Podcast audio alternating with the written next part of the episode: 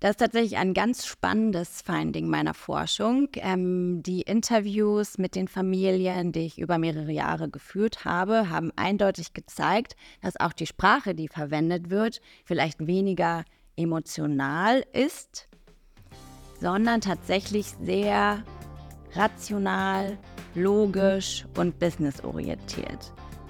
Family Business, der informative und kurzweilige Podcast zum Thema Kinder- und Familienmarketing. In jeder Folge sprechen wir mit Geschäftsführerinnen und Marketingverantwortlichen über ihre Erfolge, Misserfolge und ihren Ausblick auf die Zukunft. Außerdem fragen wir sie nach ihren besten Ratschlägen rund um das Thema Marketing und Kommunikation im Umfeld von Kindern und Familien. Präsentiert von KB&B, Family Marketing Experts der führenden Spezialagentur für Kinder- und Familienmarketing. Eure Hosts Rolf Kosakowski und André Schulz, Geschäftsführer von KB&B. Family Business, der informative und kurzweilige Talk mit interessanten Menschen und einzigartigen Insights. Heute bei uns zu Gast Lydia Odlewski. Lydia ist für Consumption, Commerce and Culture im Department of Business and Management an der Süddänischen Universität in Odense, Dänemark. Also wir haben gleich zweimal ein Novum bei uns im Podcast. Einmal eine Vertreterin der Wissenschaft, erstmalig bei uns im Podcast und dann auch noch aus Dänemark, also ein internationaler Gast. Wieder herzlich willkommen bei uns im Podcast. Vielen lieben Dank für die Einladung. Und an meiner Seite, wie stets, mein Kollege Rolf Kusakowski. Auch ein freundliches Hallo von mir, Lydia. Schön, dass du da bist. Bin sehr gespannt, wohin wir heute kommen. Von Hause aus ist Lydia klassische BWLerin. Ähm, hat an der Universität St. Gallen in der Schweiz promoviert und ihr internationaler Forschungsschwerpunkt ist Familienmarketing und ihre Schwerpunkte in der Lehre und äh, in der Forschung sind Markenmanagement und Marketingkommunikation. Zur Beantwortung ihrer vielfältigen internationalen Forschungsfrage nimmt sie keine ausschließliche betriebswirtschaftliche Perspektive ein, sondern eher eine soziologische Perspektive. Wohin das bei uns führt, darauf sind wir ganz gespannt. Und äh, ein Forschungsschwerpunkt sind sogenannte Plattformfamilien, wie zum Beispiel familyship.org. Und was darunter zu verstehen sein wird, werden wir gleich auch noch lernen. Ähm, wir sind natürlich besonders stolz, dass wir auch einen Gast aus der Wissenschaft haben und auch aus dieser Perspektive mal unsere Themen beleuchten können. Lydia, in unserem Fragebogen, den wir dir im Vorfeld zugesandt haben, hast du auf die Frage, welchen Rat du anderen für ihren beruflichen Werdegang geben würdest, geantwortet, folge deiner Leidenschaft. Und auf die Frage nach deinem Lebensmotto, Everything happens for a reason. Ich habe mir Vertreterinnen der Wissenschaft eigentlich immer grundlegend rational vorgestellt, aber das ist ja eine ganz andere Richtung, die du da einschlägst. Wie würdest du dich selbst charakterisieren?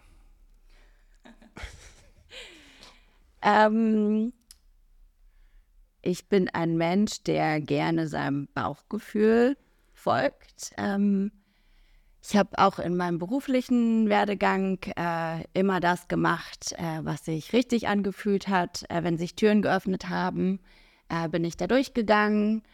War vielleicht in dem Moment nicht ganz nachvollziehbar manchmal, aber es hat mich jetzt dahin geführt, wo ich gelandet bin. Und ja, diesen Ansatz verfolge ich auch in meinem Privatleben.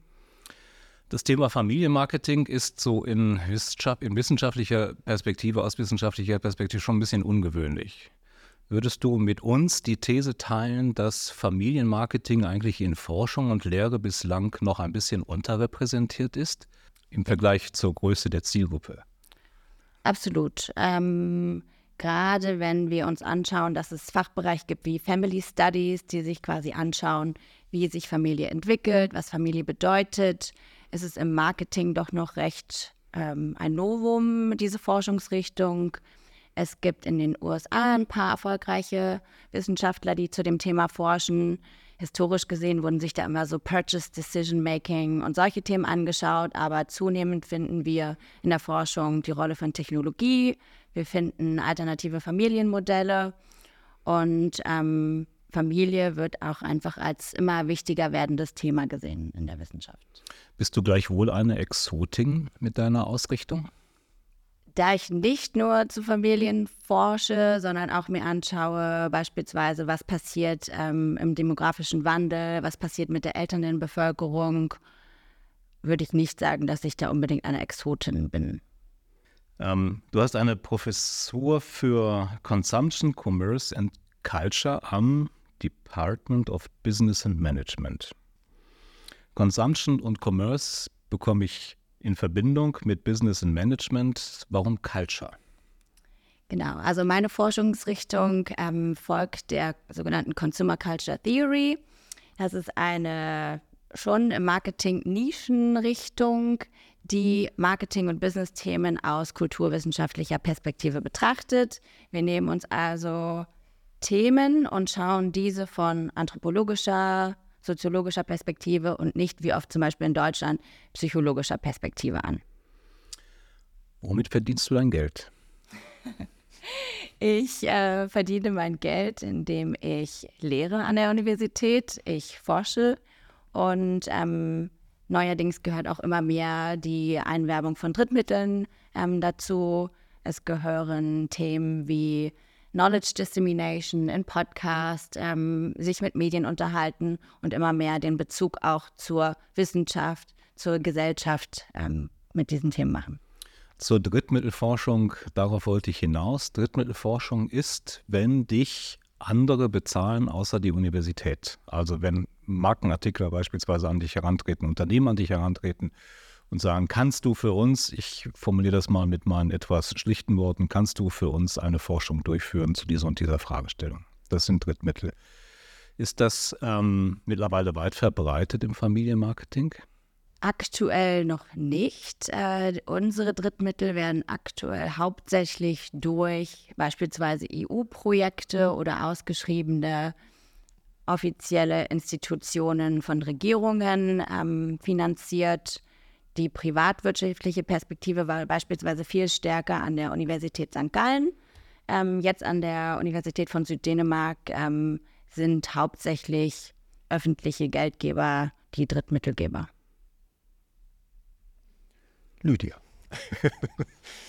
ähm, nun, als Spezialagentur für Kinder- und Familienmarketing sagen wir unserer Kundschaft, die neu zu uns kommt, am Anfang sehr häufig, die Kinder gibt es nicht und die Familie auch nicht. Würdest du denen so zustimmen, dass es die Familie nicht gibt? Das kann ich so unterschreiben, absolut. Ähm, wir würden dann anfangen, so ein bisschen zu differenzieren, also nach Alter der Kinder oder wie sie sich zusammensetzt oder so. Wie viele Möglichkeiten kennst du, wie Familie unterschiedlich sein kann und vielleicht auch im Marketing technisch anders angesprochen werden muss.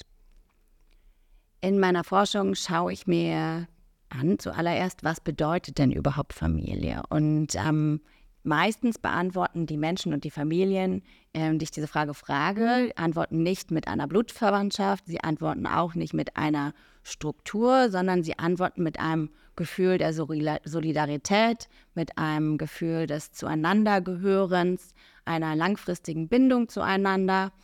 Und auch die Projekte, die ich mir angeschaut habe, die beispielsweise nicht traditionelle Familienmodelle waren, wie wir, wie wir sie vielleicht im Kopf haben, wenn wir über den Begriff Familie nachdenken oder auch wenn wir uns die Projekte mit elternden Menschen anschauen, dann wird das Gefühl Familie auch dann beschrieben, wenn keine Blutsverwandtschaft besteht.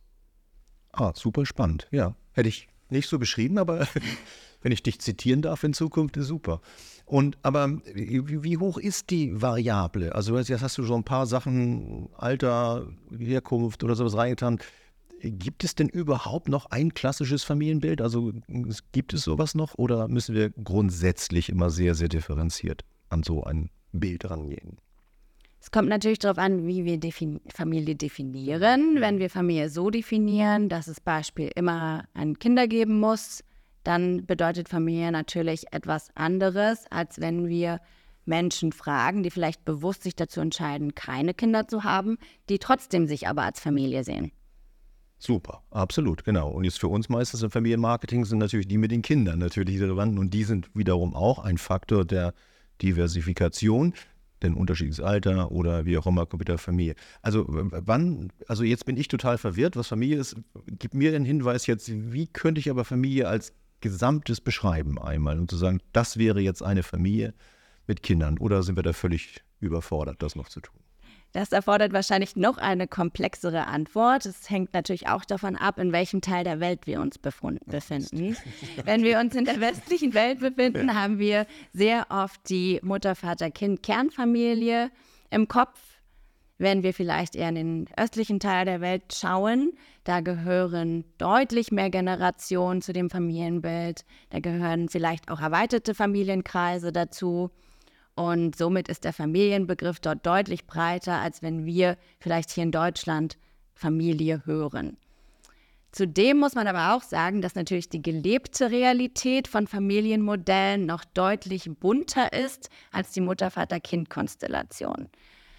Darin forsche ich beispielsweise auch. Ich schaue mir an, welche Familienmodelle gibt es denn überhaupt und werden gelebt. Da haben wir natürlich alleinerziehende Eltern, wir haben Patchwork-Familien, wir haben Regenbogenfamilien, wir haben Menschen, Menschen, die sich bewusst dazu entscheiden, keine Kinder zu haben oder vielleicht auch äh, nicht das Glück haben, Kinder zu haben. Und ähm, wir haben Familien, wo vielleicht externe Dienstleister oder Bekannte in den Familienkreis mit einbezogen werden. Also die gelebte Realität von Familienmodellen ist deutlich komplexer, als sie vielleicht auch aktuell in rechtlichen Gesetzen niedergeschrieben ist. Okay, ich bin noch weiterhin verwirrt. Aber wenn wir jetzt für diese Familien, und wir, betrachten wir sie nur mal in den deutschsprachigen Raum, Kommunikationsstrategien entwickeln sollen, dann bin ich kurz davor, in jeder Haustür zu klingeln und das sehr individuell zu machen. Äh, gibt es überhaupt noch einen, wo wir sagen können, es gibt eine Familienkonstellation, die eine Größenordnung hat, dass man sie kommunikativ noch erreichen kann? Oder müssen wir alles noch individueller sehen, als dass wir es heute schon tun? Sicherlich ist die traditionelle Mutter-Vater-Kind-Familie auch aufgrund unserer Geschichte, vielleicht auch aufgrund von traditionellen und religiösen Normen in Deutschland noch die verbreiteste. Dankeschön. Puh. Dennoch glaube ich, dass sich eventuell nicht traditionelle Familien vielleicht von manchen Kampagnen beispielsweise, wenn wir jetzt über Kommunikation sprechen, vielleicht nicht abgeholt oder auch nicht inkludiert gefühlt fühlen. Danke dafür, dass wir das jetzt ein bisschen doch wieder zusammengestrickt haben und nicht komplett individuell raus müssen. Lydia, nun mache ich das schon einen Augenblick. Aber das Wort, was ich jetzt in der Vorbereitung für unser Gespräch hier das erste Mal gehört habe, sind Plattformfamilien. Was sind Plattformfamilien? Es gibt äh, verschiedenste Plattformen, die die Neugründung von Familien ermöglichen. Die gibt es in dem englischsprachigen Raum, die gibt es aber auch im deutschsprachigen Raum. Hier beispielsweise gibt es die Plattform familyship.org. Also wenn du von Plattform redest, sind das digitale Plattformen zum Beispiel? Ganz genau. Es sind ah, digitale okay. Mhm. Plattformen, die ein neues Zusammenkommen von Menschen ermöglichen die vielleicht auch nicht ganz konventionelle Familienmodelle heraus hervorbringen. Was sind das für Familienmodelle? Familyship beispielsweise kann man sich vorstellen, ähnlich wie Tinder. Man meldet sich an, man hat ein Profil. Das Ziel ist es aber nicht, eine romantische Partnerschaft zu finden, sondern das Ziel ist es, auf freundlicher Basis einen Co-Parent zu finden, mit dem ich gemeinsam ein Kind zeuge und auch aufziehe. Und wie viele Plattformen gibt es da? Im deutschsprachigen Raum ist tatsächlich Familyship äh, der Marktführer. Im englischsprachigen Raum gibt es Co-Parenting-Plattformen, die aber hauptsächlich auf eine Samenspende abzielen. Das ist bei Familyship beispielsweise nicht das Ziel. Da geht es wirklich darum, eine langfristige Elternbeziehung herzustellen. Die finden dann aber wenn sie sich gefunden haben, müssen sie nicht an einem Ort sein. Das heißt, sie werden dann also über diesen Weg nicht zu einer Kernfamilie, sondern sie bleiben in diesen Konstellationen, die sie vorher gewählt haben, bestehen. Tatsächlich suchen die meisten Nutzerinnen dieser Plattform jemanden, der in der gleichen Stadt wohnt, da sie doch dieses Familienmodell vielleicht etwas anders in der Ausprägung, aber doch genauso leben möchten, nah am Kind zu sein beide Verantwortung für die Erziehung zu übernehmen. Und ich spreche hier natürlich auch nicht nur von beiden, wie ich gerade gesagt hatte, sondern tatsächlich auch von mehreren Elternteilen. Also ursprünglich war die Plattform darauf ausgelegt, äh, für LGBTQ-Consumers eine Lösung zu bieten. In den letzten zehn Jahren allerdings haben sich die Nutzerinnen und Nutzer verändert. Es gab hauptsächlich auch meine Zeit, in der heterosexuelle Frauen die Plattform sehr dominant genutzt haben, weil sie nicht mehr an den Traumprinzen und das romantische Ehemodell glauben und somit einfach ohne das Drama von vielleicht Scheidungen oder Trennungen, was viele vielleicht in der eigenen Kindheit erlebt haben, ihre eigene Familie gründen wollen. Aktuell ist die größte Nutzergruppe heterosexuelle Single-Männer, die eine noch aktivere Vaterrolle führen wollen, als sie die traditionelle Kernfamilie ihnen das ermöglichen würde. Hammer, höre ich zum ersten Mal.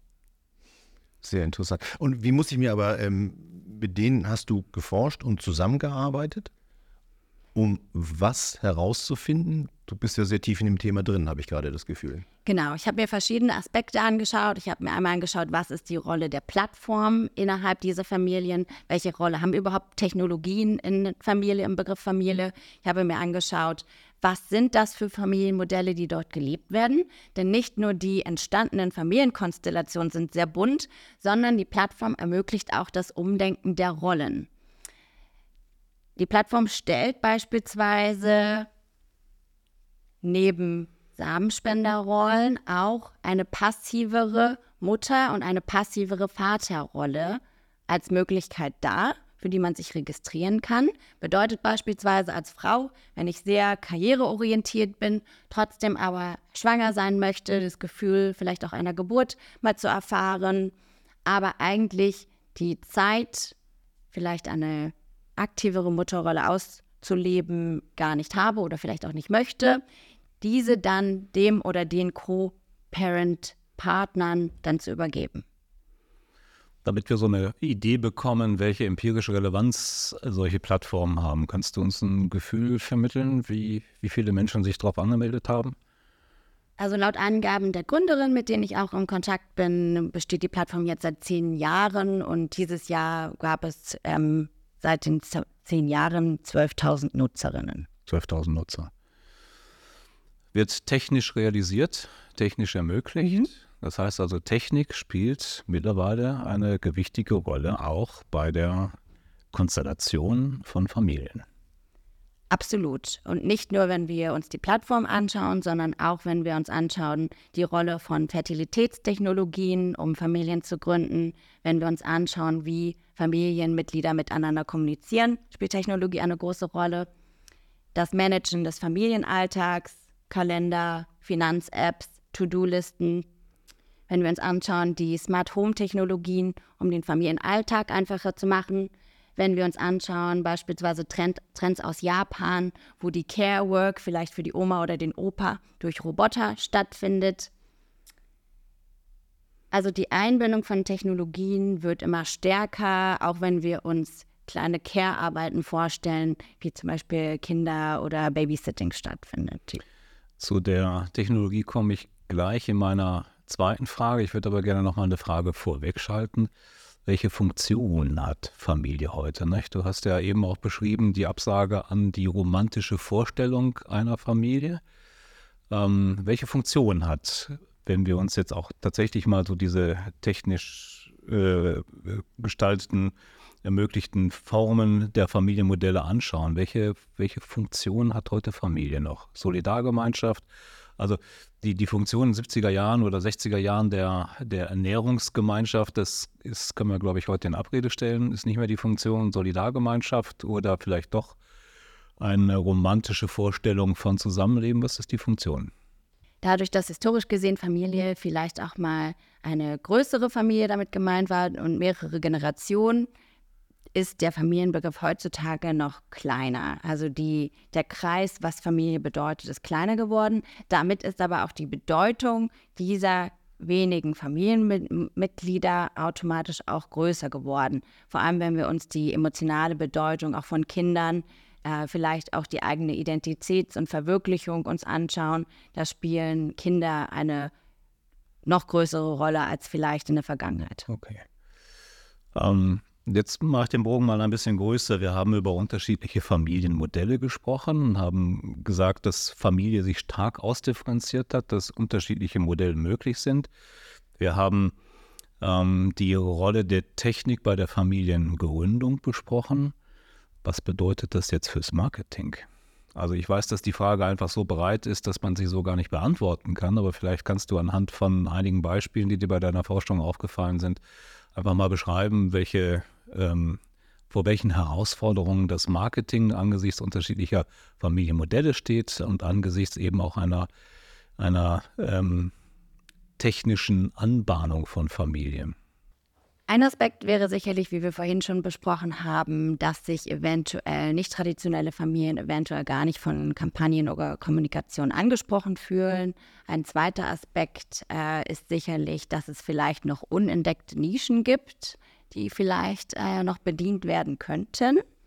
Und wenn wir uns aktuelle Beispiele anschauen, wie beispielsweise der Erfolg von Barbie, neue Genderrollen, die vorgelebt werden, als auch der Relaunch der Lego Friends Kampagne dieses Jahr, äh, der beispielsweise eine Figur mit zwei Müttern gezeigt hat, was wiederum von vielen äh, Nutzerinnen sehr positiv wahrgenommen wurde.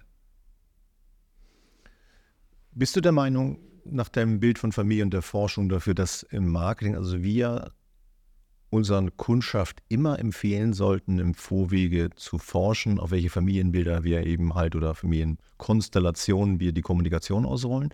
Oder äh, kann man auch sagen, ein bestimmter Teil wird auch schon immer treffen? Oder ist es tatsächlich, also bei dir hört sich das wahnsinnig natürlich, weil du so tief drin steckst, unwahrscheinlich fragmentiert an, was wir da eben für Familienbilder haben. Aber nun können wir nicht jedem Kunden immer ein bisschen so wieder verkaufen. Jetzt ja für dich genau.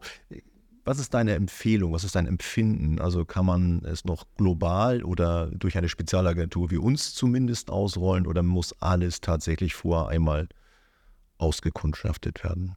Ich als Wissenschaftlerin würde natürlich sagen, dass es sich immer anbietet, vorab Studien zu machen. Hm. Ich glaube auch, dass sich Medien, Werber, bewusst sein sollten, welche Rolle sie auch haben, den Begriff Familie für Kinder auch langfristig zu prägen. Mhm, super. Mhm. Also welche Rolle tatsächlich auch Kommunikation in der Prägung von Bildern oder der Konstellation einnimmt. Ja, sehr, sehr wichtig. Vielleicht gar nicht nur forschend darauf zu schauen und zu sagen, wie setze ich das zusammen, sondern was möchte ich eigentlich auch für ein Bild oder kommunikatives Bild auch abgeben. Das ist viel wichtiger. Ne? Ganz genau. Ich, ich finde momentan, es kommen wieder die ganzen Weihnachtsspots. Ich weiß nicht, ob Sie gesehen haben. Manche finde ich immer sehr bemüht, sehr viel abzubilden. Ist das auch, hast du schon welche gesehen? Findest du das auch manchmal so sehr bemüht, dass man auch, ja, oh, hoffentlich trete ich keinen auf die Füße oder wie auch immer. Ist es bemüht oder sollte man das so tun? Also ich frage dich immer als jetzt als Wissenschaftlerin. Ja. ich würde dir dazu stimmen, egal was man als Unternehmen kommunikationsseitig umsetzt, ist, glaube ich, immer am wichtigsten, dass man authentisch bleibt. Ja. Das ist, glaube ich, ein, ein Wert, den wir immer stärker am Marketing sehen, dass die Authenticity eine wichtige Rolle spielt für Konsumenten. Das fängt beispielsweise bei LGBTQ Pride Month an. Auf einmal haben alle Unternehmen, beispielsweise bei LinkedIn, Rainbow-Flaggen als Logo mag vielleicht für einige Unternehmen auch korrekt sein, da sie das ganze Jahr über auch diesen Aspekt verfolgen und auch die Community unterstützen. Aber andererseits kann es natürlich auch einfach manchmal nicht ganz authentisch wirken. Mhm. Ich würde gerne das, das Stichwort Authentizität einmal aufgreifen, das verbinden mit dem, mit diesem Net, Network-Community-Gedanken, wo sich dann Familien auch ähm, organisieren. Ähm, Netzwerke zeichnen sich ja auch dadurch aus, dass sie bestimmte Sprachen herausbilden, Sprachformen herausbilden. Kann man das bei Familien auch nachzeichnen? Also Familien, die sich in so einer Network-Community organisieren, unterscheiden die sich von einer anderen Network-Community dadurch, dass sie auch andere Sprachen haben? Und wenn ja, muss ich das dann im Marketing berücksichtigen, um authentisch zu sein? Das ist tatsächlich ein ganz spannendes Finding meiner Forschung. Ähm, die Interviews mit den Familien, die ich über mehrere Jahre geführt habe, haben eindeutig gezeigt, dass auch die Sprache, die verwendet wird, vielleicht weniger emotional ist, sondern tatsächlich sehr rational, logisch und businessorientiert. Also sehr oft verfolgen diese nicht traditionellen Familien durch die Plattformen einen Einsatz, der fast ein bisschen vertragsähnlich ist. Das beginnt bei Verhandlungen. Vorab bei den Kennenlerngesprächen wird direkt diskutiert, welches Erziehungsmodell verfolgen wir, auf welche Schule soll unser Kind gehen, was passiert, wenn wir ein Kind mit Behinderung haben. Also all diese Fragen werden vorher beleuchtet. Die Plattform stellt da beispielsweise auch einen Fragebogen zur Verfügung, der diese Diskussionen anregen soll. Sehr oft vertraglichen die Parteien diese Vereinbarung dann auch noch in einer Elternvereinbarung. Und sehr oft werden diese dann sogar noch notariell beglaubigt, obwohl die Parteien wissen, dass diese dann tatsächlich nicht anfechtbar wäre vor dem Gesetz. Heidewitzka. und, und das war jetzt ein Learning, was du als Ergebnis aus deiner Forschung rausgezogen hast, dass sich das über die genau. Zeit jetzt verändert hat oder angepasst hat? Ganz genau. Also die Nutzerinnen ähm, greifen dann, weil sie vielleicht auch nicht die Zeit hatten, über Jahre ein Vertrauensverhältnis aufzubauen, auf ganz traditionelle Marktmodelle und Marktlösungen zurück, um dann die Familienformen zu gründen, vielleicht auch aufrechtzuerhalten. Auch wenn es dann vielleicht mal Probleme in dem neuen Familienalltag gibt, werden dann beispielsweise Mentoring-Lösungen zur Lösung dieses Konflikts genutzt. Fehlt nur mir da die Emotionalität oder ist es sachlich korrekt, das zu tun? Das ist eine sehr ähm, wichtige Frage. Diesen Aspekt, den ich gerade beschrieben habe, diesen, den betrifft nur die Familiengründung. Mhm. Die Gefühle zu dem Kind und die Gefühle, die sich dann auch zueinander entwickeln, die mögen dann nicht romantisch sein, aber es ist tatsächlich ein sehr tolles Vertrauensverhältnis und auch ein Familienverhältnis, mhm. was sich dann entwickelt. Mhm. Und das Kind fühlt sich gleichermaßen geliebt, denn es war ja absolut gewünscht. Okay, es schafft vielleicht sogar diese Sachlichkeit, den Raum für die Emotionalität, weil der Teil damit eben halt schon erledigt ist und man hat es nicht dann. Okay, könnte ich dann fast verstehen. Wenn du es so erzählt hast, hatte ich so ein bisschen Gänsehaut im Nacken, aber tatsächlich äh, könnte das ja die Grundlage für den großen Teil der Emotionalität und der sachlichen Klarheit sein dafür. Genau, und vielleicht werden vorab dann einige ja. Probleme, die vielleicht später entstanden wären, dann auch einfach. Ähm, Haben wir darüber gesprochen, genau, genau. So, was man so kennt. Super. Äh, ich lerne heute so viel Neues, das ist schön. Ähm, vorhin hast du ganz kurz mein Interesse geweckt, nochmal, nicht nur bei den Sachen, sondern eben halt, weil du ja auch über die Internationalität gesprochen hast ähm, und sehr schnell vorbeigerauscht bis so an Japan und dass da andere Familienmodelle sind. Ich glaube, das sehen wir auch und ich glaube, das deutsche oder das deutschsprachige Familienmodell ist eben halt auch sehr klar definiert. Ähm, aber über den Zeitraum, was, was siehst du, was da für Impulse kommen, auch auf unser äh, Familienmodell, wie wir es jetzt verstehen, obwohl ich fast schon Schwierigkeiten habe, mit dir über das Familienmodell, wie wir es jetzt verstehen, zu sprechen.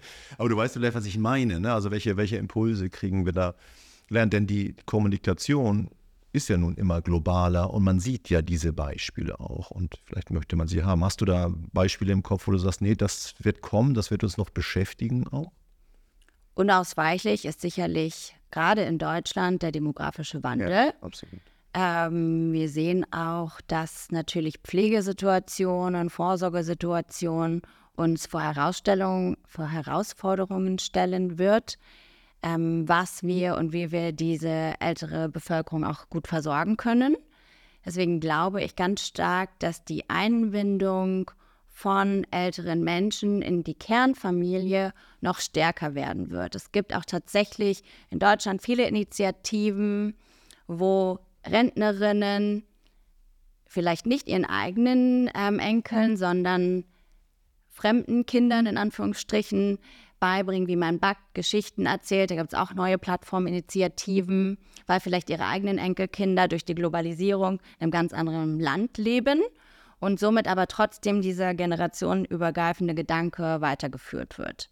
In der Schweiz und äh, in Japan beispielsweise gibt es auch die sogenannte Zeitvorsorge.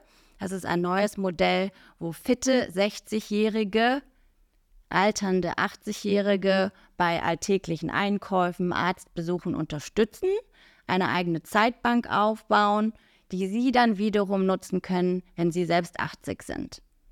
Quasi ein alternatives Pensionssystem.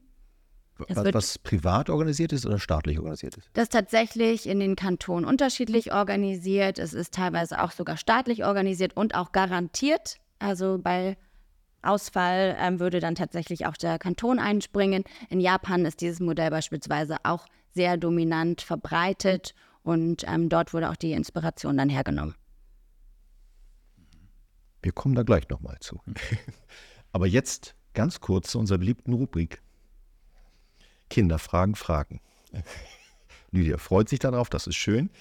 Wenn du mir eine, normalerweise haben wir Umschläge, aber heute machen wir es auch mal mit Zahlen wieder. Wenn du mir eine Zahl zwischen 1 und 21 mittlerweile sagen möchtest, und ich suche dir die Frage raus, die ein Kind so gefragt haben hätte können. Welche Zahl zwischen 1 und 21 möchtest du haben? Die 4, bitte. Die 4. Oh, das ist aber niedlich. Was war dein schönstes Weihnachtsgeschenk als Kind? Ein Playmobil. Brunnen mit Einhorn und Prinzessin, glaube ich. Okay, kurz zur Verständnisfrage. Welches Weihnachten war das? Letztes Jahr oder vorher? Erinnerst du dich, wie alt du da warst, Andy? Oder? Vielleicht acht? Ja. Und erinnerst du dich daran, ja. dass es ein Playmobil-Set war? Das habe ich mir so lange gewünscht. Und dann stand es da und ich habe dann sogar beim Weihnachtsbaum übernachtet. So toll fand ich das oh, Geschenk. Das, das ist ja toll. Und äh, auch lange bespielt dann oder war dann die Faszination schnell verflogen? Oder war es genauso faszinierend, wie du dir es als Kind vorgestellt hast? Absolut. Es ging dann noch weiter mit der Faszination. Toll. Da bist du ein Playmobil-Kind oder ein Lego-Kind? Playmobil. Playmobil. das ist Darf ich eigentlich als jetzt äh, in Dänemark lebend gar nicht so sagen. Schwierig, ja, da müssen wir nochmal gucken. Aber ich glaube, da herrscht Friede zwischen den Sachen. Ähm, vielen Dank erstmal dafür deine Antwort. Jetzt werden ein paar Kinder sich was vom Playmobil wünschen. Ich habe mal eine Frage zu deiner Lehre. Familienmarketing haben wir festgestellt, dein Lehrgebiet. Ähm, so und so aus meiner Erinnerung weiß ich, dass wenn man ähm, in seinen, seinen Studienschwerpunkt im Marketing hatte, dann will man selbstverständlich gerne anschließen nach dem Studium in strategische Marketing. Manche wollen vielleicht auch noch, wenn sie so einen, einen äh, Branchensektor sich auswählen, vielleicht ins Automobilmarketing. Wie schaffst du es, deine Studierenden davon zu begeistern, sich mit dem Thema Familienmarketing, also mit Zielgruppenmarketing und dann auch noch Familienmarketing zu beschäftigen? Wie geht das? Familie ist in meiner Lehre natürlich nur ein Teilgebiet. Wenn ich beispielsweise Konsumentenverhalten unterrichte, dann schauen wir uns natürlich auch verschiedene Gruppen innerhalb der Bevölkerung an. Quasi also nur ein Teilgebiet meiner Lehre. Ich unterrichte Markenmanagement, Marketingkommunikation und Konsumentenverhalten. Äh, tatsächlich möchten viele meiner Studierenden gar nicht mehr in diese traditionellen Branchen. Also die meisten Masterthesen, die ich betreue, sind Richtung Nachhaltigkeit, sind vielleicht auch, auch Richtung Innovation. Also dies sind die Themen, die gerade eine wichtige Rolle für die Studierenden spielen. Und ähm, was ist aus deiner Sicht das Faszinierende am Familienmarketing? Für mich ist es so spannend, dass bisher Marketing noch gar nicht so eine wichtige Rolle gespielt hat in der Forschung. Also es ist tatsächlich noch sehr viel Neues und Wichtiges zu erkunden. Zweitens ist Familie ja unumstritten eine der fundamentalsten Institutionen global. In jeder Kultur, in jedem Land ist vielleicht anders ausgeprägt und anders gestaltet, aber dennoch ist die Familie eine der fundamentalsten Institutionen. Und deswegen, gerade weil sich Familie aktuell so viel wandelt und so viel passiert, finde ich es so wichtig, da ganz genau reinzuschauen, was ist Familie, wie ändert sich Familie, welche Rolle hat Familie in der Gesellschaft, wie wird Familie gelebt, wie wird der Begriff geprägt, welche Rolle haben Gesetze für Familien und ähm, welchen Tipp könntest du Studierenden geben, die sich nun aufmachen ins Berufsleben? Also was rätst du ihnen? Follow your passion. Gut. Ich glaube, wichtig ist, egal was man tut, dass man dahinter steht, daran Interesse hat, darauf Lust hat Und ich glaube, nur dann kann man tatsächlich auch richtig erfolgreich sein und gut darin sein, was man macht. Das nehmen wir schon mal mit. Lydia, ähm, wenn du jetzt aus deiner Forschung mal ein bisschen weiter schaust und ins Familienmarketing, wie es in real angewandt wird, hast du irgendwelche Cases im Kopf, wo du sagst, da ist es schon gut gelungen oder ist auf jeden Fall gut vorbereitet worden oder gut durchgeführt worden? Ich hatte neulich in meiner Vorlesung eine Lego-Mitarbeiterin zu Gast, äh, die für den Lego Relaunch äh, dieses Jahr verantwortlich war. Es ist ein Projekt, das insgesamt fünf Jahre tatsächlich gedauert hat. Ähm, sie hat auch aufgezeigt, wie viele interne und externe Akteure beteiligt waren, dieses Produkt äh, neu zu entwickeln, neu zu kommunizieren. Da war es sehr spannend auch zu sehen, wie sich der Begriff Freundschaft auch verändert hat über die letzten 20 Jahre. Ich selbst habe damals auch mit Lego Friends, da hieß es glaube ich noch Belleville, tatsächlich gespielt. Da war alles noch rosa, pink, sehr mädchenhaft. Das aktuelle Produkt ist gender-neutral aufgestellt. Es wurde mit verschiedenen Kommunikationsmaßnahmen ähm, gespielt. Die Figuren, die eine Rolle dort spielen, waren Kinder mit Behinderung, verschiedene Hautfarben. Äh, das eine Kind hatte beispielsweise zwei Mütter. Da wurde tatsächlich sehr viel Marktforschung vorab geführt. Es wurde sich angeschaut, wie hat sich auch der Begriff Freundschaft verändert in der heutigen Generation. Was für Hobbys haben Kinder aktuell? Was beschäftigt sie? Und dieser Relaunch war sehr erfolgreich. Wir haben äh, Studierende, die zu dir kommen und die fragen, welchen Weg soll ich einschlagen, warum soll ich ihn einschlagen, den gibst du einen Tipp.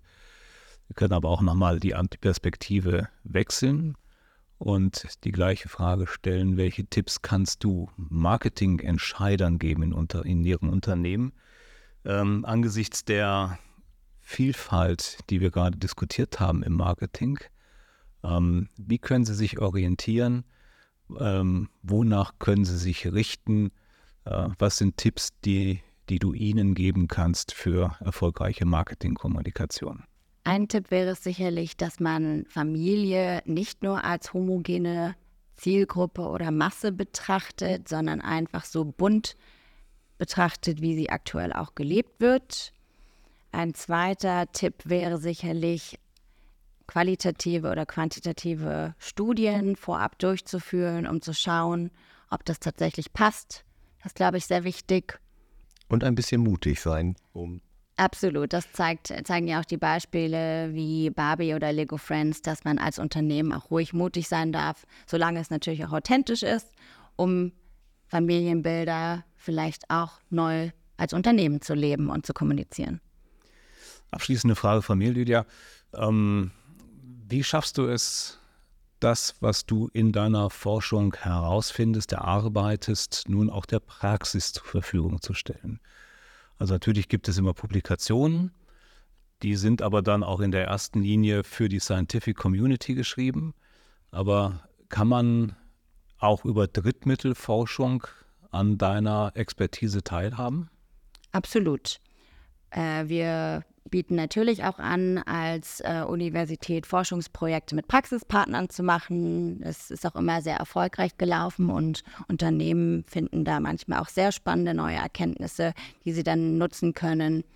Äh, des Weiteren gehört natürlich auch dazu, in Podcasts darüber zu sprechen, über die Forschung zu sprechen oder auch in anderen Medien, in der Presse darüber zu berichten und einfach neue Impulse und Diskurse zu fördern.